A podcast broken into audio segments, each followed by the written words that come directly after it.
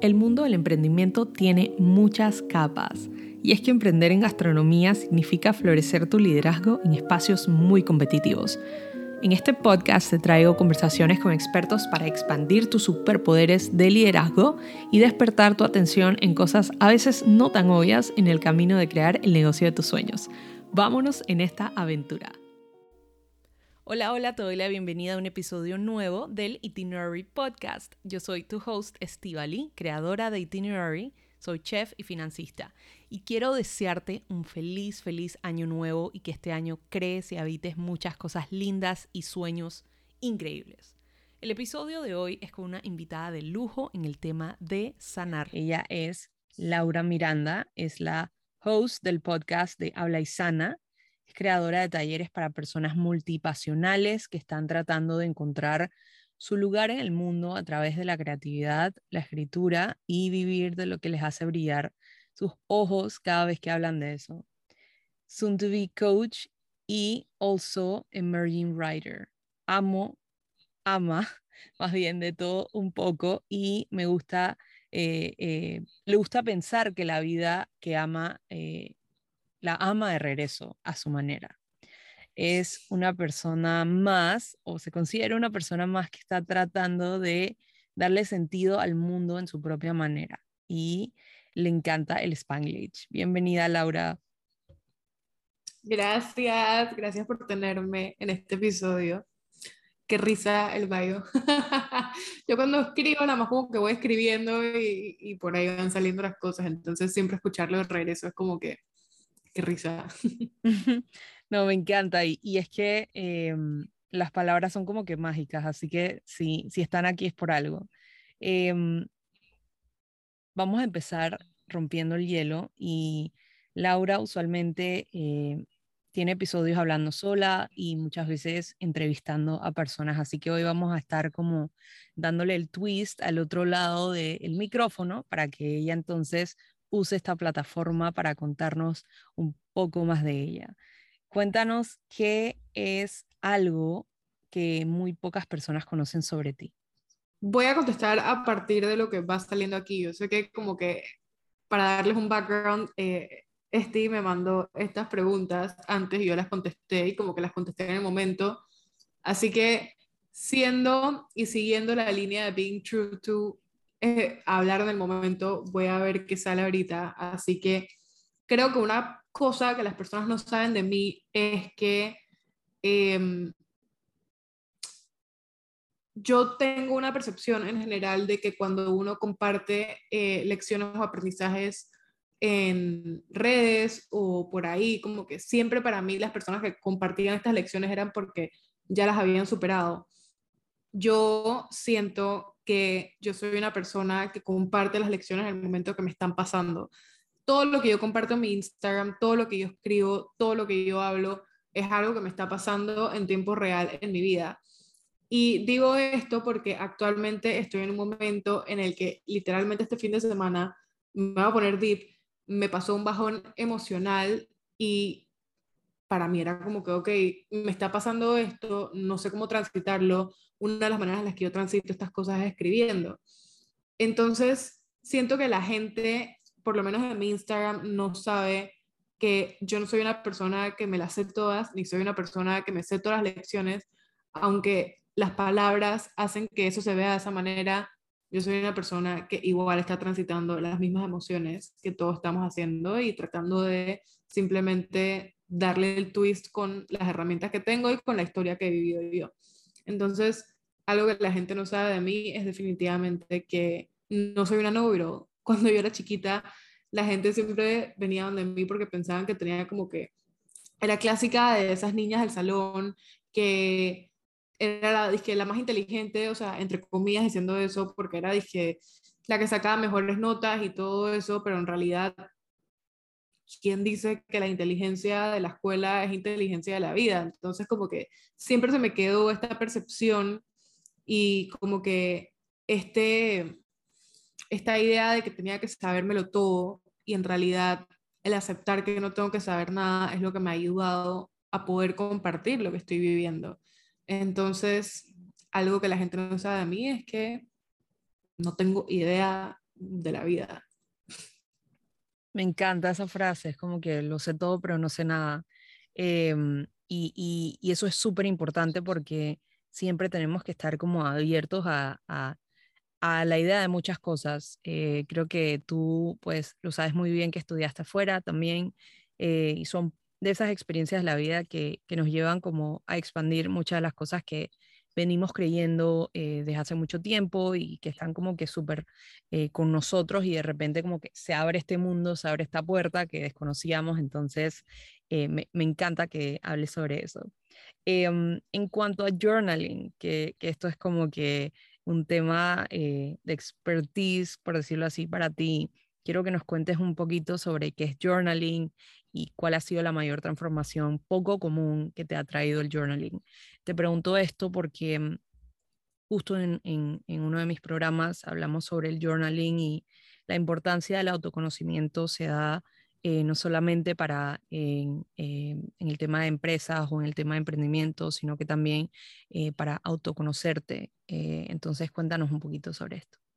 Sí, quiero agarrar lo que dijiste de, de, las empresas y los emprendimientos porque, o sea, en lo personal yo siento que tu emprendimiento, tu negocio, tu, eh, tu, tu, figura de empleado en una empresa y tu desempeño como cualquiera de estas posiciones, eh, posición era la palabra que estaba buscando, eh, y tu desempeño en cualquiera de estas posiciones se beneficia demasiado de lo que de lo tanto que tú estás willing a autoconocerte.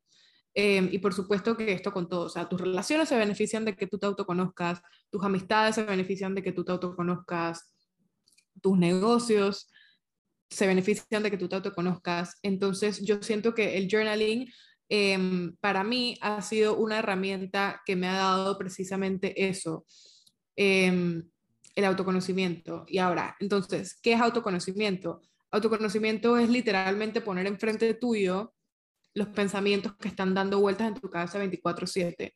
Nosotros estamos pensando la mayoría del tiempo cosas que ni siquiera sabemos que están ahí o sabemos por qué están, están ahí. Journaling para mí es simplemente una herramienta que te da la oportunidad de por 10 minutos de tu día, si le quieres dedicar ese tiempo, o 5 minutos de tu día, si le quieres dedicar ese tiempo, poder conectar con lo que está pasando dentro de ti 24/7. Puede que no saques instantáneamente todos esos thoughts que están pasando, pero a lo largo que se vuelve una práctica en tu día, digamos que con cinco minutos cada día, te das cuenta de que o no te gusta la manera que te hablas, o hay algo que tiene room for improvement en la manera en la que piensas, o te das cuenta de cosas de ti que no sabías que tenías. Entonces, el autoconocimiento cuando sale a través de las palabras que se te ponen enfrente, siento que, que no es para, ok, no me gusta lo que está pasando en mi cabeza, estoy haciendo algo mal, quiero arreglarlo, sino como que, qué interesante que estoy teniendo esta conversación en mi cabeza, cómo puedo tener más compasión para que si quiero cambiar algo, lo pueda cambiar. Entonces, el cambio nace de la compasión que te tienes hacia lo que tienes adentro tuyo en mi cabeza, pues. Y journaling es precisamente ese espacio que te puedes dar para explorar eso. Me encanta, y sobre todo cuando dices espacio, es como que ese espacio que nos regalamos. Eh, yo creo que para mí journaling eh, significa mucho como un regalo, y es un regalo como de, de múltiples como dimensiones y maneras. Cuéntanos cómo nace Habla y Sana. Y aquí es como abriendo el espacio, entrevistando a la entrevistadora, porque eh, me encantaría escuchar esta historia. Ok, ¿cómo nace Habla y Sana? Yo, eh, esta, o sea, esta historia en verdad ahorita es súper rara porque justamente hoy salió Spotify Wrapped que es como que esa cosa de Spotify anual en la que como que Spotify te da la data de cómo escuchas la música, cómo escuchas tus podcasts, no sé qué, etcétera. Es buenísimo. Yo creo que siempre nos sorprendemos. Dije, wow, en verdad, en, en, serio escuché eso todo el año. No, a mí me encanta, me encanta Spotify Rap. Eh, shout out a Spotify en este podcast porque en verdad no hay nada que a mí más me guste ver a final de año que, que las canciones que escuché. O sea, como que a mí simplemente me encanta poder ver como que, ok, esta fue la manera en la que transité este año y estas fueron las eh, canciones que me ayudaron a como que ponerle un soundtrack a mi vida. Y en verdad cada año estamos pasando por cambios. Y, y, es increíble simplemente como que poder recordar con ese sentimiento un poquito de nostalgia de como que, ay, en verdad, qué, qué increíble todo lo que ha pasado este año em, y a la misma vez como que darle, darle, darle sonido a esas emociones. Entonces, diciendo eso, me fui por la tangente. Eh, Habla y Sana, esta mañana estaba en los top listen podcasts de, de varias personas que me mandaron eh, un mensaje, que me tallaron sus stories, no sé qué, etcétera. Felicidades. a mí, gracias. y a mí lo que más me, me impresionó de eso fue como que yo hace un año no tenía idea que esto iba a pasar. O sea, yo en mi Spotify Rap del año pasado, jamás de los jamases me imaginé que, bueno, entonces em, tu podcast va a estar ahí el próximo año. O sea, yo ni siquiera sabía que iba a tener un podcast. Entonces, para empezar la historia, quiero contarles que yo hace un año no tenía idea de que quería un podcast. Incluso la idea del podcast nació hace más o menos seis meses, que fue que lo empecé, y se dio todo bastante rápido. Eh, yo no sabía que iba a estar compartiendo lo que pensaba en redes, yo no sabía que iba a estar compartiendo sobre journaling, yo no sabía que iba a estar compartiendo sobre escritura, pero creo que como cada persona en la pandemia pasaron bastantes momentos de quiebre y uno en lo que va experimentando van saliendo cosas. Entonces yo a principios de este año, como en febrero, abrí una cuenta que se llama Child Diet Culture que era como que mi intento de revelarme hacia la cultura de dieta públicamente. O sea, como que yo siempre he tenido problemas, no tenía, o sea, no, ya no me gusta llamarle problemas, pero he tenido mis, mis etapas con mi relación con la comida y con las dietas. Siento que en Latinoamérica y sobre todo siendo mujeres como que es, un tema bastante tristemente común el batallar con cómo uno se ve, batallar con si estamos siguiendo la dieta que está popular o si estamos de la manera que nos deberíamos de ver, todos estos estándares y estigmas sociales que vienen con em, compararse y ser de una manera que no es real. Entonces, yo empecé esta preguntas ahorita que estamos en holidays con las familias, etc. Ajá, exacto, exacto, totalmente. Entonces, Em, yo empecé este espacio para simplemente como que hablar mi experiencia eh, en general con, con, la comida y, y con, con, todo esto, la cultura de dieta. Y em, simplemente fue como, como un desahogo eh, personal y poco a poco fue como que la gente lo empezó a seguir y de hecho la cuenta que yo uso hoy en día no es mi cuenta personal. O sea, ahora sí lo es, pero yo tenía mi cuenta personal y abrí Chao Diet Culture y Chao Diet Culture hoy es la cuenta que uso. O sea que yo, em, los seguidores que tengo en esta cuenta son los seguidores que tengo de este año, que para mí es como que, ok, he construido una comunidad de cero, de la nada, por algo que no tenía idea que iba a pasar. Entonces, para seguir el cuento, abro esta cuenta, no sé qué, etcétera, y empiezo a compartir. Y un día estaba hablando con, con una amiga que interactuaba mucho con a través de Instagram y le dije como que quieres hacer un live. Hablemos de nuestras experiencias con la cultura de dieta y simplemente vamos a ver qué pasa. Em, tuvimos el live y el live fue un éxito, a la gente le encantó, em, la gente se sentía súper relacionada y en ese momento yo me dije a mí misma como que, ay, qué divertido sería tener un podcast. Y literalmente en ese momento que me dije como que me encantaría tener un podcast, empecé como que a ponerme una fecha y dije como que de aquí a un mes lo voy a sacar y simplemente ese mismo día que lo decidí puse en redes, en mis stories como que dije algo se está cocinando o algo así, como que whatever, puse, puse algo para hypearlo y siempre que yo pongo algo para hypear algo de mis proyectos, no es porque ya tengo el proyecto hecho, sino porque lo estoy empezando a trabajar. si yo, o sea, mi forma de trabajar es que tengo que anunciar lo que está pasando para poder trabajar backwards con eso, porque es mi forma de inspirarme, es mi forma de trabajar, es mi forma de mantenerme como que constante. Entonces, nada, anuncié que iba a tener como que, no dije que iba a hacer un podcast porque todavía como que tenía esa inseguridad, pero dije que tenía un proyecto relacionado con conversaciones con personas, podcast, obvio, y empecé a trabajar. Empecé a trabajar a partir de eso y así nació lo que hoy en día es Habla y Sana, que originalmente en realidad iba a ser un podcast sobre cultura de dieta y las experiencias que tienen varias personas alrededor de ese tema, pero en lo que fui como que haciendo todo lo del podcast me di cuenta que yo quería hablar más allá de otros temas que no se ligaran solamente a la comida y eso. Y así también fue transicionando entonces mi cuenta a lo que es mi nombre hoy en día y lo que es mi marca personal. Me encanta y lo que acabas de decir em, me, me inspiró como a decir que tenemos que darnos como más permiso de seguir floreciendo esas ideas que tenemos usualmente cuando estamos emprendiendo.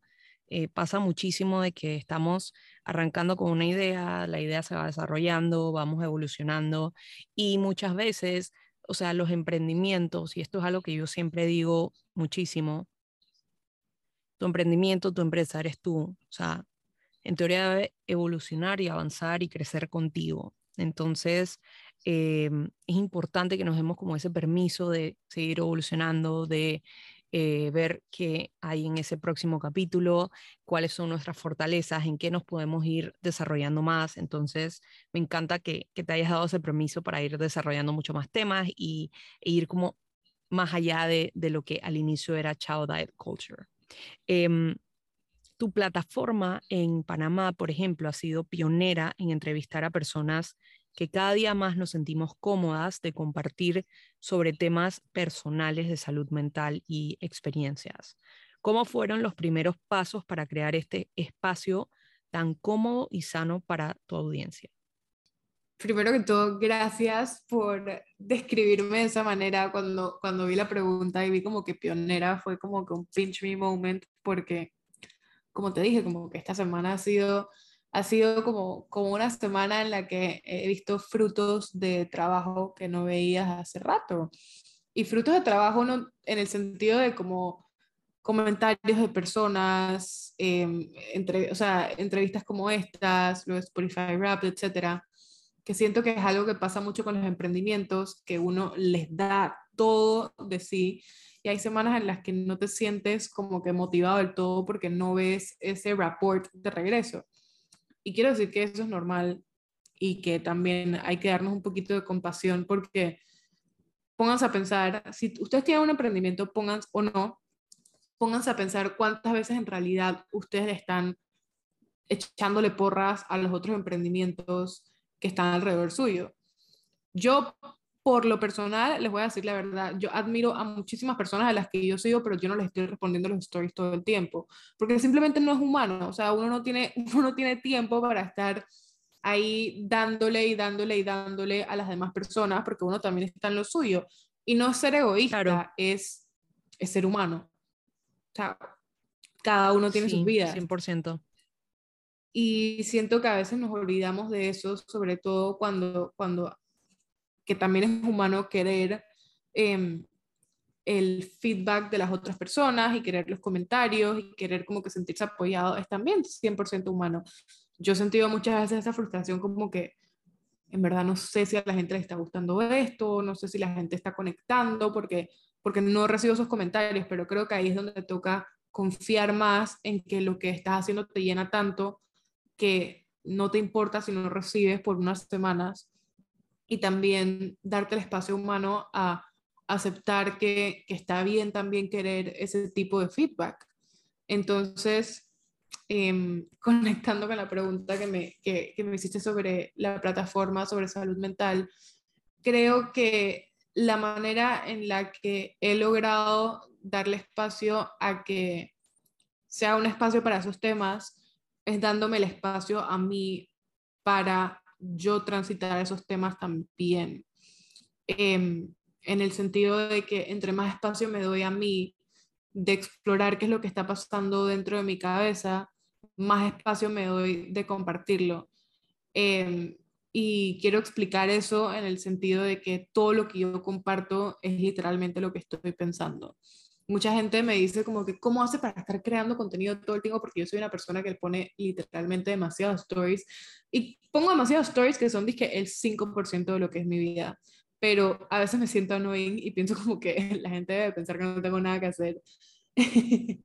Pero... Yo la verdad admiro eso de ti. Eh, y admiro a todas las personas que, que tienen como ese, ese, esa constancia en stories, porque em, eso es como un arte, o sea, los pedacitos esos de tu día que, que, se vuelven como parte de la rutina, eso es conectar muchísimo con tu audiencia. Entonces, please no dejes de hacerlo, no te sientas eh, intimidada, no es annoying, simplemente ya como que las personas eh, sienten como que, ok, ya es parte de mi rutina ver, no sé, el plato de comida como tal, o ya sabemos que esta persona hace smoothies en la mañana, cosas así. Entonces, creo que es algo positivo y a veces em, creo que, que, muchas veces eh, tratamos como de ponerle como una cara muy negativa a las redes eh, y, y, también es algo que siempre digo mucho, es mucho de proteger nuestra energía pero también usar las redes como para expandirte y estar cerca de estas personas que eh, realmente quieres estar. O sea, em, por supuesto, tu, tu, audiencia, tu comunidad, etc. Totalmente. Yo desde que empecé a compartir me más honesta, o sea, desde que empecé a como que cultivar este espacio de, de, de, de reflexiones y de lecciones y como que simplemente un abrazo a tu salud mental, eh, me di cuenta que Instagram es uno de mis eh, momentos favoritos del día. Y yo sé que las redes sociales como que se satanizan bastante, porque sí, sí es verdad que, que si te pasas mucho tiempo en redes, puede que no estés haciendo cosas productivas o puede que te roben mucho tiempo de tus otras cosas. Pero la manera en la que yo lo veo es que Instagram y cualquier red social que tú uses en realidad es simplemente tu biblioteca personal y tú puedes formarla a partir de lo que tú quieres ver. Entonces, Instagram no te tiene que dominar a ti, sino tú dominarlo a él en el sentido de que tú tienes la elección de poder followear a personas que te sumen, tú tienes la elección de poder followear eh, cuentas que aprendas de, tú tienes la elección de conectar con personas que quieres conectar con ya. O sea, en realidad Instagram se ha vuelto tan una red social en la que se comparte mucho menos de las vidas en el sentido de como que las fotos y ya, sino que la gente tiene ahorita más la apertura de tener emprendimientos, de ponerle cara a sus marcas, de ponerle cara a sus historias, que hay que tomarle provecho de eso y en realidad elegir, ok, conscientemente qué quiero ver y qué no quiero ver y dejar el compromiso social a un, lado y proteger su energía, o sea, proteger nuestras energías em, viendo exactamente lo que queremos ver. Entonces, em, yo pienso que esa es una buena manera también de crear espacios de salud mental con nuestras redes sociales realmente elegir y ver, ok, esto me suma, esto qué me contribuye y si no te contribuye, no hay nada malo en dejar de seguir algo que ya no te suma. Claro, y normalizar como muchas de estas cosas y comportamientos alrededor de, me encanta. Eh, uno de los temas que hemos hablado un poco tú y yo es trabajar de 8 a 5 y emprender. Eh, sobre todo porque romantizamos mucho, muchas veces la idea de emprender, pero desconocemos eh, lo que hay detrás antes de lanzarnos. Creo que es importante fuel nuestros sueños hacia otras cosas, a la vez financieramente hablando para hacer realmente movidas acertadas. Eh, ¿Qué opinas sobre esto? Yo pienso que en este momento de mi vida eso es verdad. Eso es verdad. Y totalmente como que existe esta idea de romantizar como que la vida de emprender y que ahora todo el mundo debe emprender. Siento que eso es algo mucho como de la, de la cultura millennial, como que no sé exactamente, no lo he como que explorado tanto el tema en términos de sociología, pero sí como que he notado que la cultura millennial y la generación antes de esa como que hay un quiebre muy em, notorio entre como que los millennials todos emprenden y todos viven a partir de sus pasiones o como que se romantiza este sueño de hacerlo de esa manera, que me parece que es increíble, es increíble que existan esas ganas de hacer eso, pero a la misma vez no es soplar y hacer botellas, o sea, por decirlo un buen panameño, no es soplar y hacer botellas en el sentido de que, de que un día decides que vas a seguir tu pasión y todo va a salir bien. Em, no es así, em, tristemente. Em, y muchas veces pensamos que al ver, yo no sé, a una persona exitosa siendo emprendedora y CEO de su propia empresa, que las cosas se le vinieron fácil, cuando en realidad tú estás viendo el 1% de la vida de una persona que no sabes cuántos años ha trabajado para verse de la manera que se está viendo em, y verse de la manera que tú admiras en este momento. O sea, ponte a pensar, ponte que hablamos de una persona que tiene en este momento, yo no sé, por decirlo, un medidor de éxito, puede ser ahorita en Instagram tener más de 10.000 seguidores, yo no sé, o más de 100.000 o lo que sea. Ponte que tú mides el éxito de esa persona a partir de los seguidores que tiene, pero esa persona puede que hace cuatro años haya tenido 100 personas siguiéndola y siguió trabajando y trabajando y trabajando. Entonces, siento que hay que, hay que dejar de romantizar la vida de emprendimiento como esto que, que se logra rápido o como esto que es un sueño vivir y empezar a romantizar o, o como que hacer más amigos, hacernos más amigos de la idea de la constancia, em, porque vivimos en una cultura como que de, inmediatez. Sí, sí, es que vivimos en una, cultura en una cultura de inmediatez. O sea, si tú te pones a buscar en Google, siempre las preguntas que más se buscan es cómo hacer tal cosa en cinco pasos.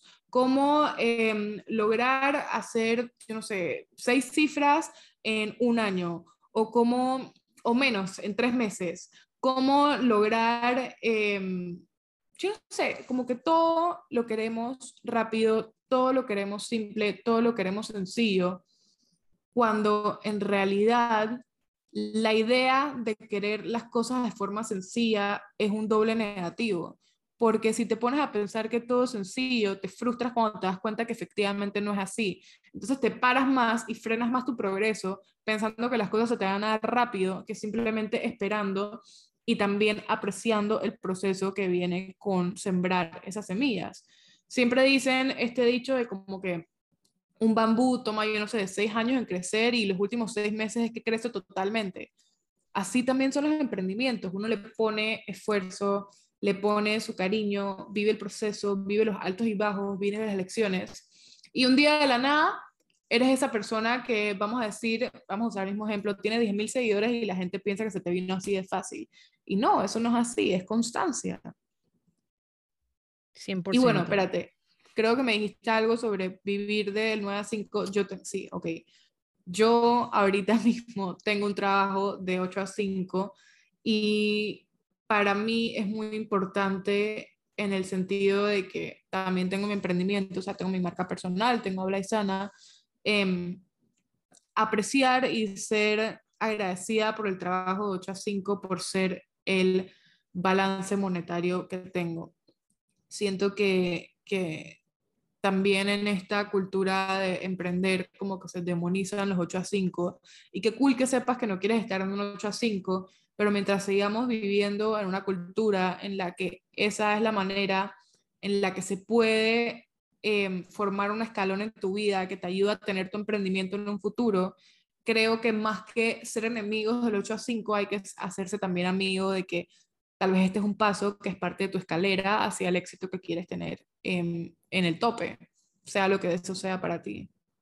Así es, yo lo llamo la gasolina, es como que el fuel, el, no sé, los antioxidantes que necesita tu cuerpo, o sea, eso es. Y, por mucho tiempo, por mucho tiempo sí estuve del otro lado, ¿no? De que, wow, em, hay este otro, otro lado, ¿no? Es como dice el dicho, the, the grass is always greener on the other side.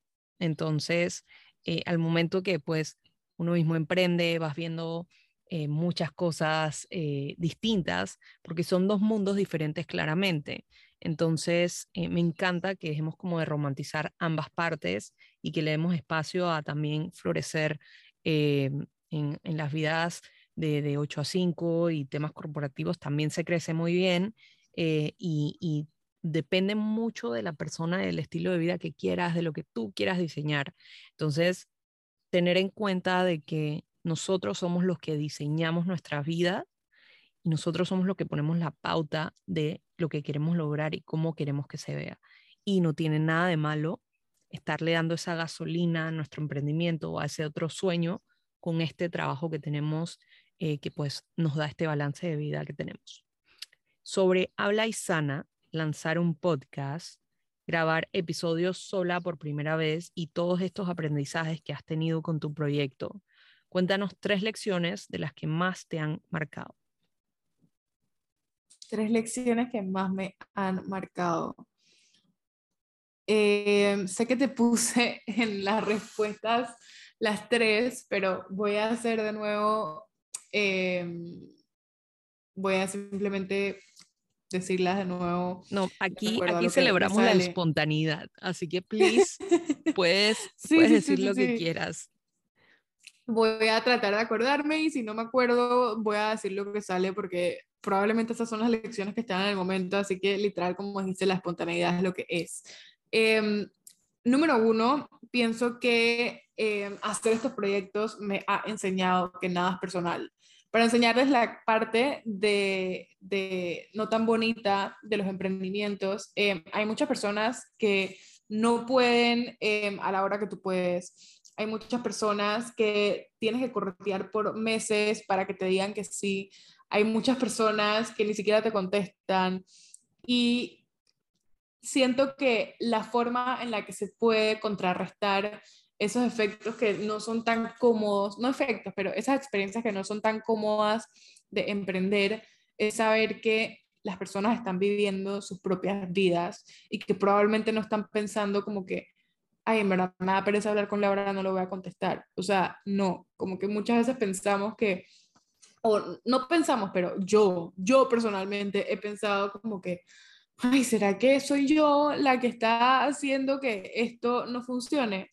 Pero en realidad si tú te das el beneficio de la duda, de saber que estás tomando los pasos correctos para que algo que tú quieres se dé, tienes que confiar en que el resto de las personas van a poner su parte en algún momento o no la van a poner o no se va a dar y que no puedes controlar todo.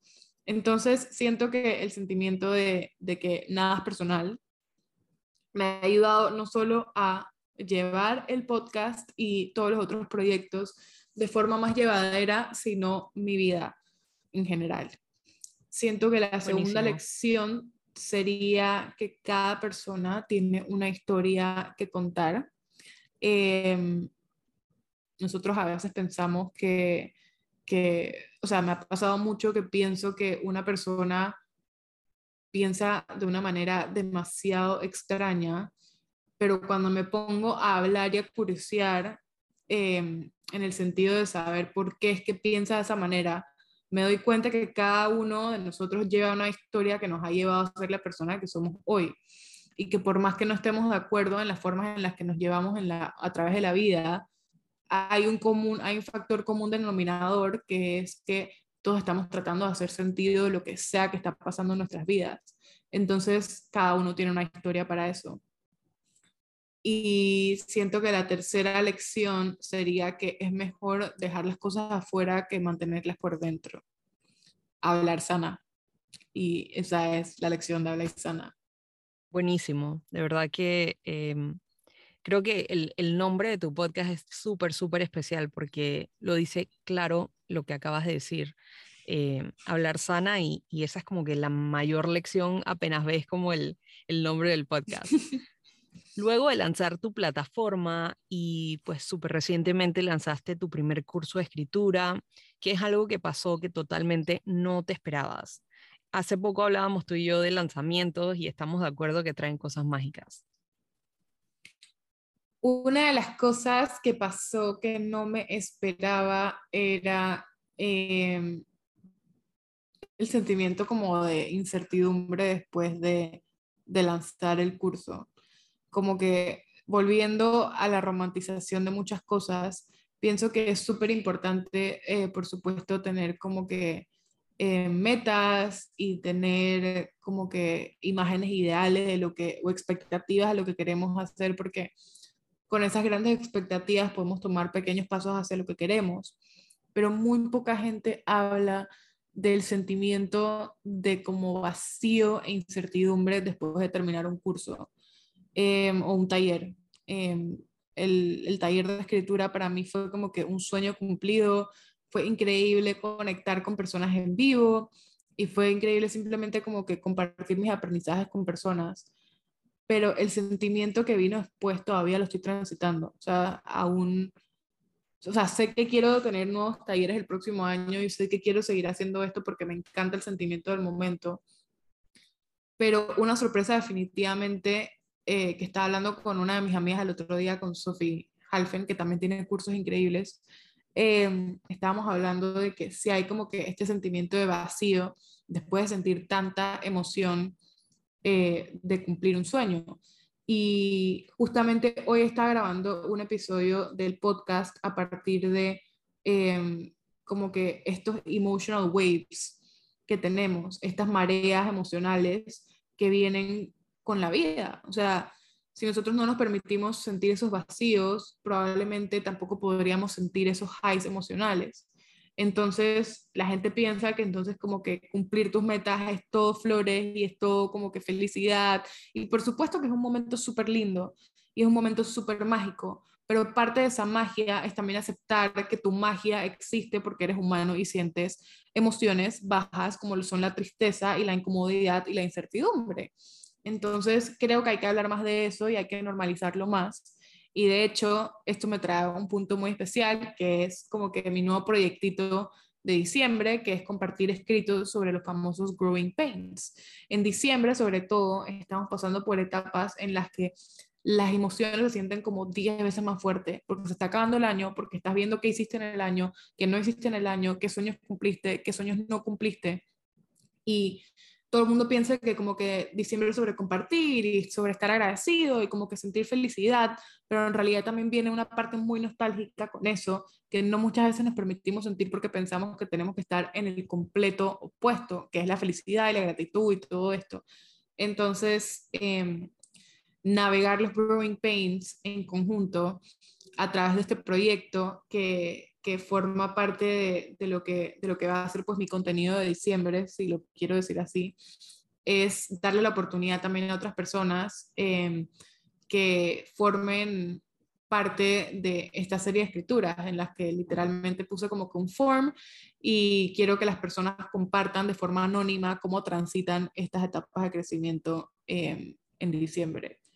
Em, entonces estoy súper emocionada por ese proyecto porque quiero ver qué sale de, no sé qué personas compartirán, pero anónimos, y que sale también de mi escritura, que también como que me hice, em, hice el proyecto creativo para yo mantenerme accountable de como que yo también estar acompañándome a través de estas olas emocionales.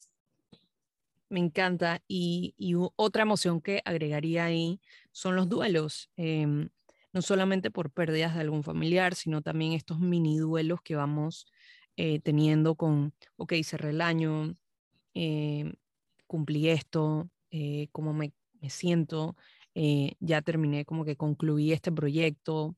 Entonces, em, son como muchas emociones por, por transitar y la verdad es que te felicito porque creo que em, es definitivamente como lo escribes, nos ponemos como esa presión en diciembre de que tenemos que estar felices y jumping y como que, wow, esto no me puedo sentir de otra forma que no sea como que esta felicidad y creo que es un espacio em, para, para darnos ese, ese abracito eh, y, estar como que con la gente que más queremos eh, y, y, el espacio del descanso también es súper importante.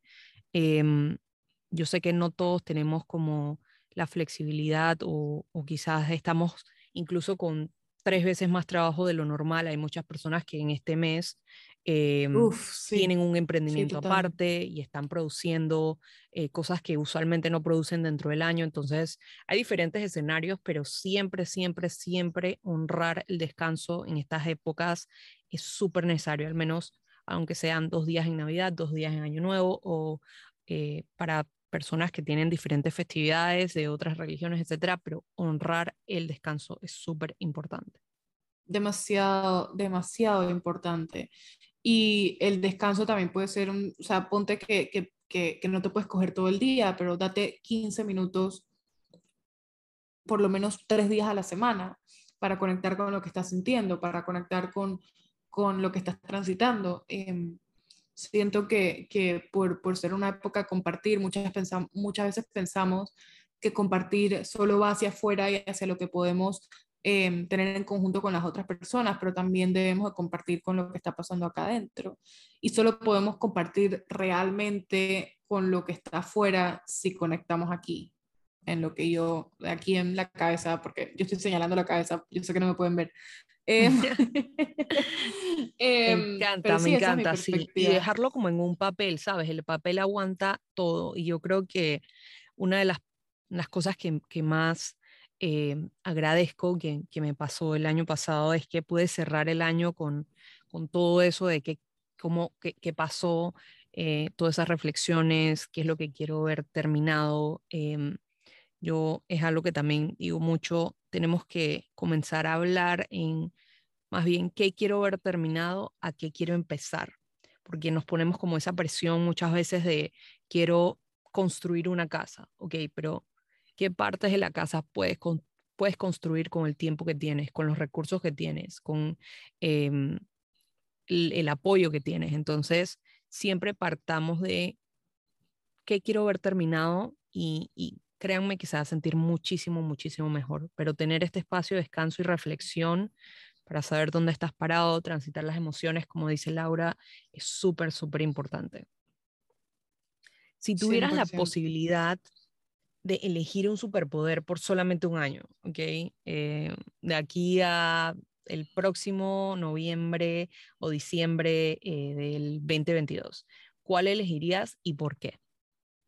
Teletransportarme. O sea, a mí me encantaría, desde chiquita, siempre pensaba como que qué cool sería simplemente como que chistar los dedos y estar, yo no sé, en París o sea, como que siento que sería demasiado cool simplemente poder teletransportarte cuando tú quieras a otro lugar sin necesidad de ir a través del aeropuerto, aunque yo amo los aeropuertos, pero sin tener que ir al aeropuerto y montarte en un avión y hacer la maleta y todo eso, simplemente como que ya estoy en otro lugar. Y sobre todo tener la agenda abierta, ¿no? Como que te teletransportas una noche y te regresas y listo. No tienes que hacer mucho Sí, exacto, como que no, pierde, no pierdes tiempo. No pierdes me encanta. Sí, me encantaría. Cuéntame tu quote favorito. Eh, en este momento, y creo que fue el que puse, eh, not everything that weighs you down is yours to carry. Eh, me encanta este quote que básicamente en español la traducción sería pues que no todo lo que te está pesando es tuyo para sostener y es porque, porque muchas veces es parte de la experiencia humana pues transitar emociones como lo hemos hablado, pero a veces también em, cargamos con emociones que en realidad no son nuestras.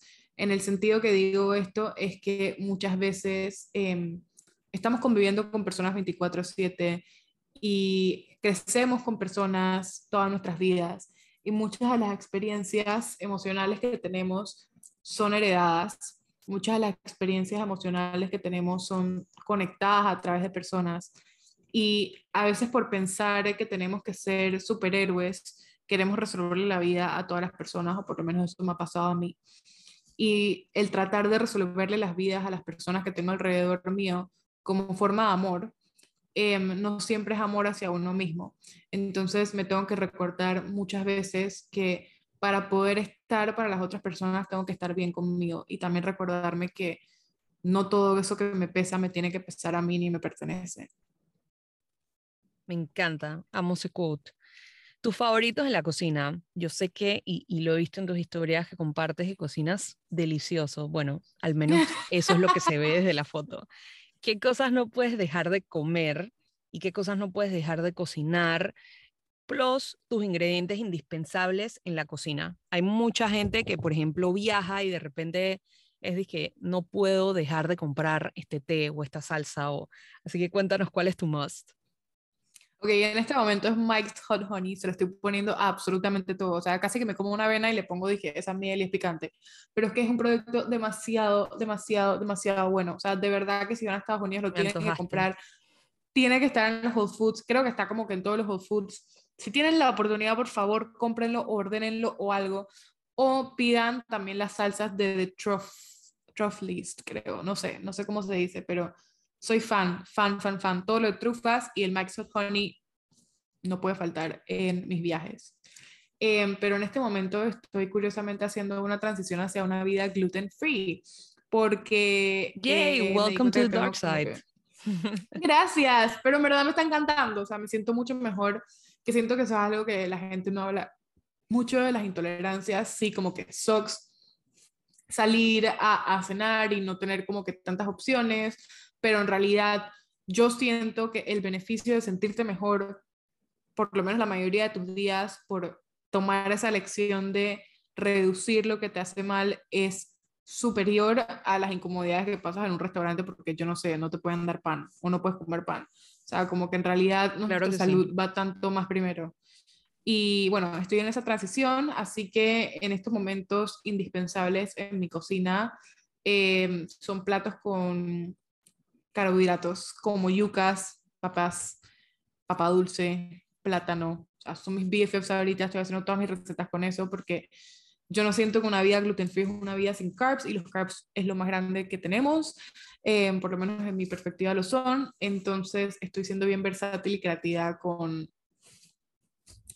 las, los regalos de la naturaleza. Me encanta. Please compártenos más de tu journey para estar pendiente también. Eh, yo pues empecé mi journey de gluten free ya creo que un poco más de un año y la verdad es que... ¿Por qué lo empezaste? O sea, ¿por qué, por qué te salió? Yo lo mismo, eh, creo que em, no soy celíaca, pero definitivamente em, eh, durante la pandemia fui mucho más consciente sobre mi cuerpo, cómo me sentía. Hubo ocasiones en las que esto lo hice acompañada de mi nutricionista.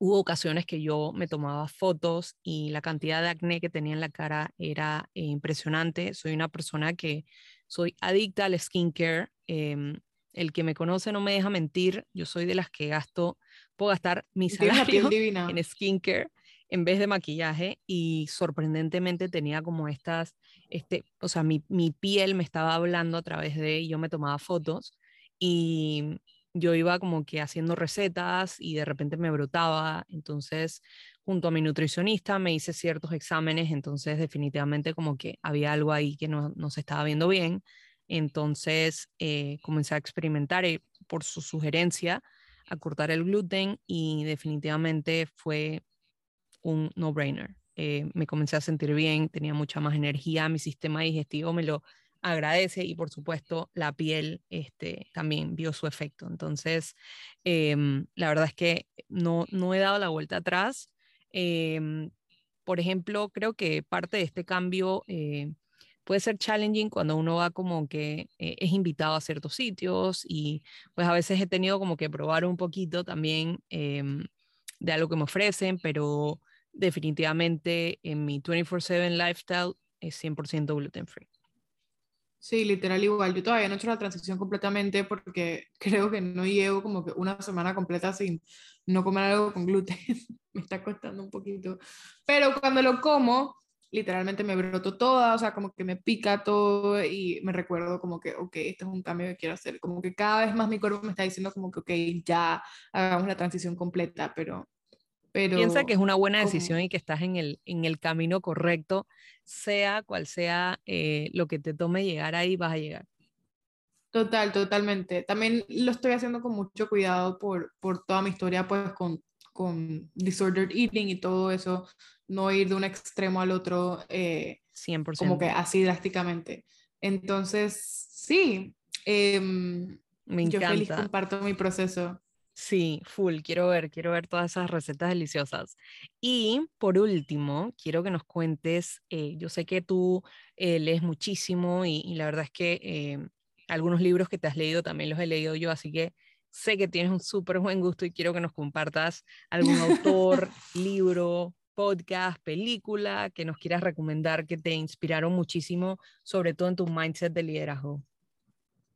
Ok, cuando vi esa pregunta, de una vez me vino eh, Brené Brown a la cabeza porque em, para mí la forma en la que ella ha redefinido el liderazgo es la forma en la que yo veo el, liderazgo. Simplemente ella le supo poner palabras y yo simplemente sigo blindly lo que ella dice, porque la frikinamo es lo máximo.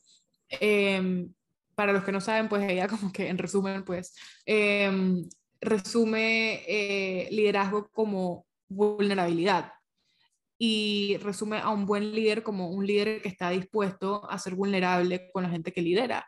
Y yo siento que esa es una mentalidad que va mucho con la forma en la que yo veo la vida. Entonces, la autora, 100% la recomiendo a ella y su libro específicamente, Dare to Lead, es el que me estoy leyendo en este momento.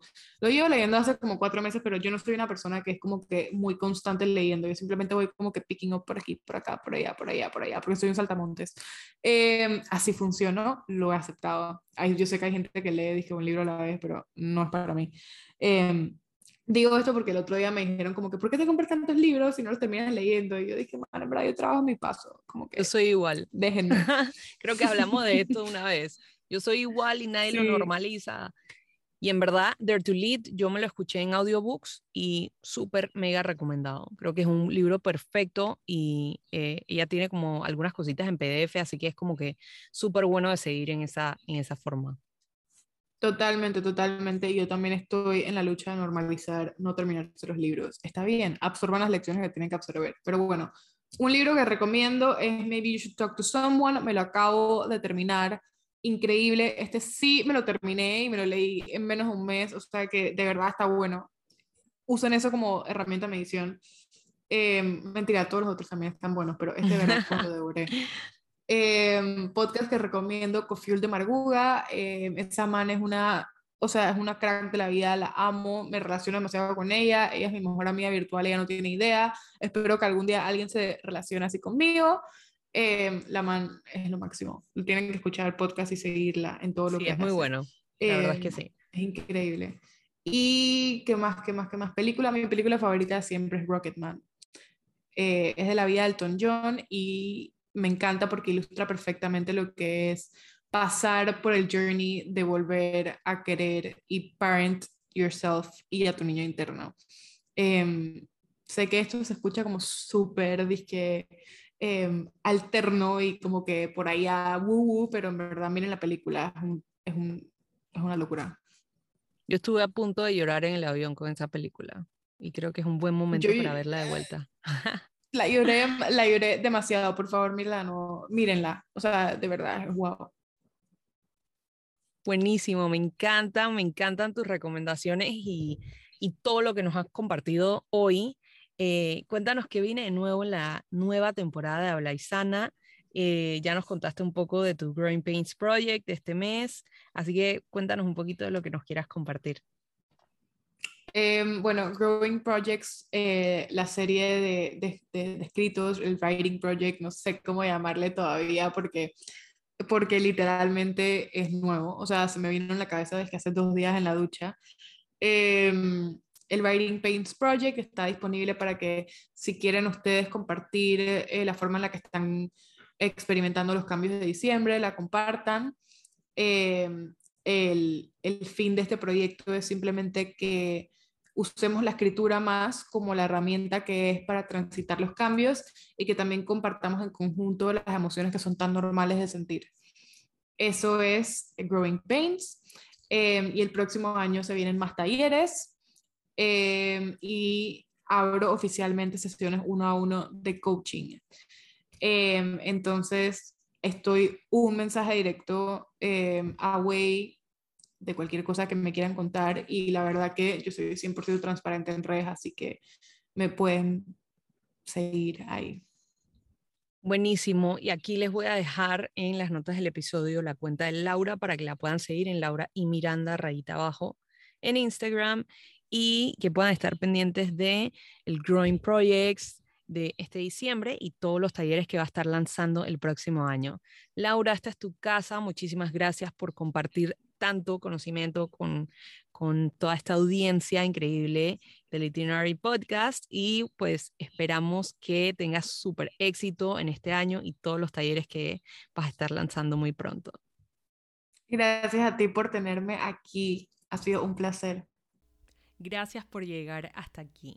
Si aún no has iniciado la planeación de tu 2022, te invito a que lo hagas conmigo y te unas a Planeación a la Carte. Es mi curso en modo bootcamp interactivo sobre planeación. Hablamos de energía, hablamos de delegar y muchas herramientas digitales que vas a poder utilizar para accionar de una vez en tu negocio para que puedas tener todas las herramientas posibles para accionar y darle vida a todos esos proyectos y esos sueños.